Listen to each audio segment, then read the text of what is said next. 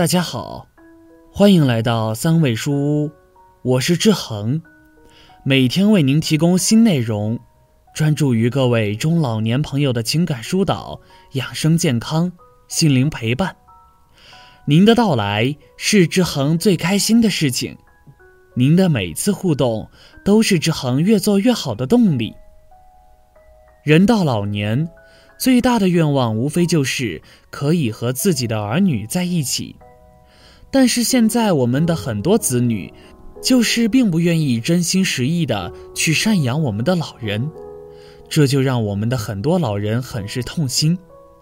而此时，我们有些老人就会把自己手里的存款或者是退休金等东西交到子女的手中，以换求子女尽心尽力的照顾和赡养等。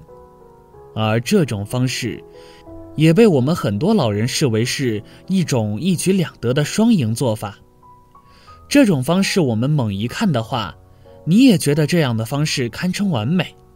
毕竟老人花掉了钱，就可以换得子女尽心尽力的照顾和赡养，而与此同时，我们的子女在为老人尽孝的时候，也得到了一定的劳动报酬。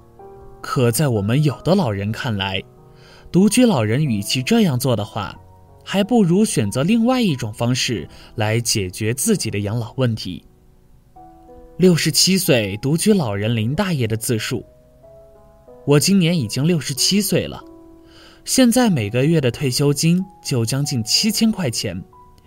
早些年老伴活着在世的时候，我们两个就是相互扶持着。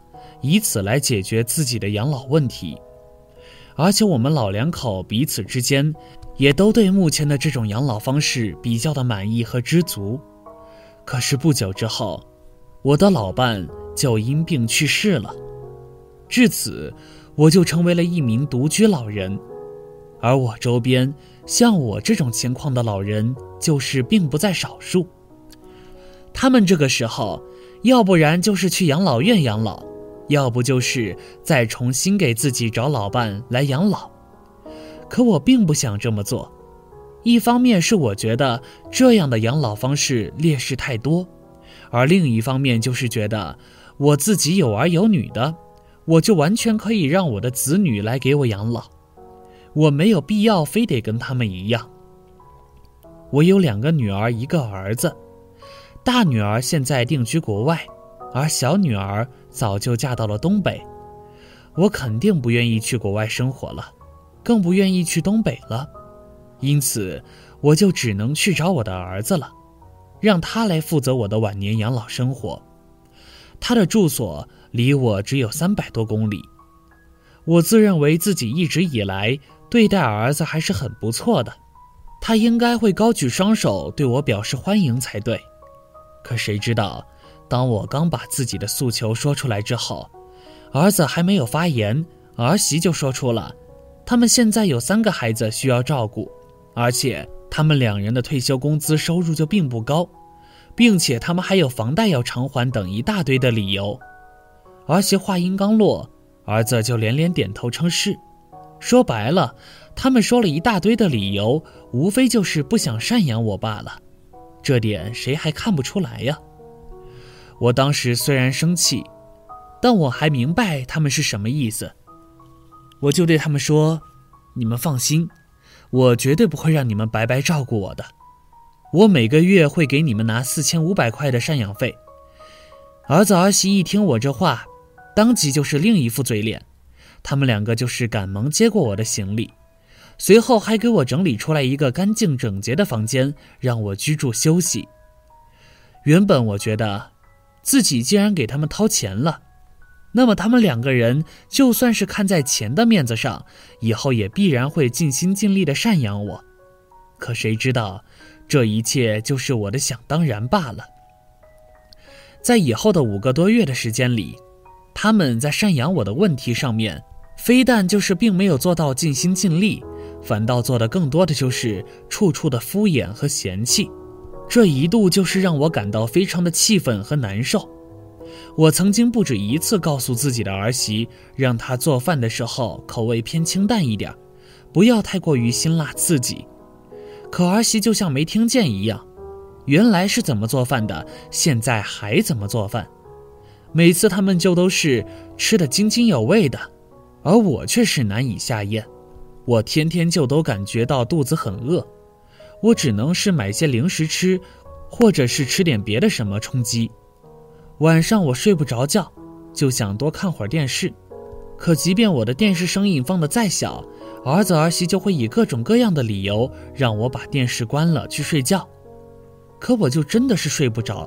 人家年轻人还能刷刷手机什么的，而我显然就是不会这些，因此在很长一段时间里面，我就只能在床上睁着双眼，直到自己彻底想要瞌睡为止。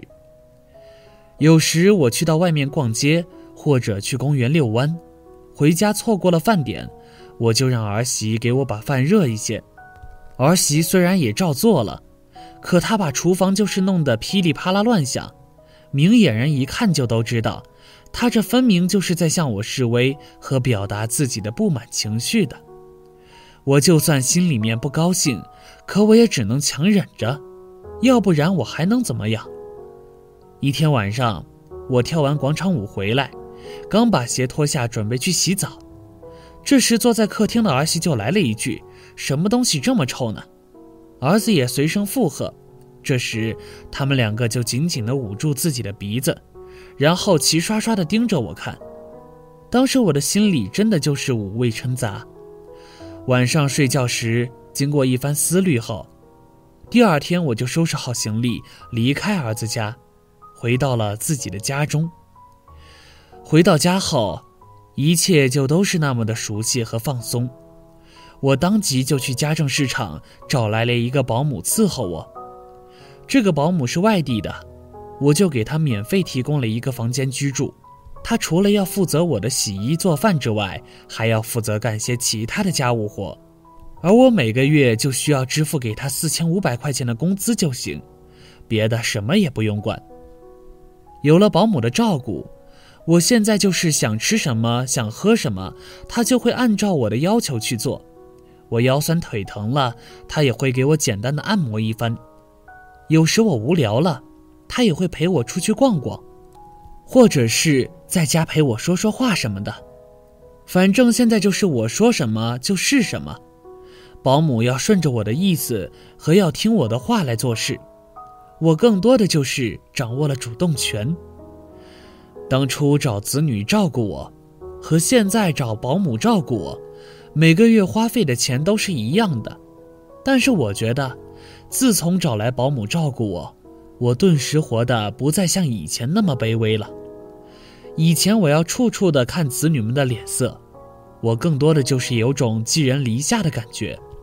可我现在在自己的家里，保姆就要听我的，这是两种完全不同的概念。对于当初我离开了子女家而雇请一个保姆来照顾我的这个决定，我现在就是非常满意。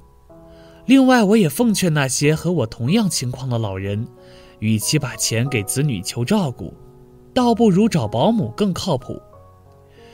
相信我们六十七岁林大爷的一番讲述，就真的是颠覆了我们很多老人的认知。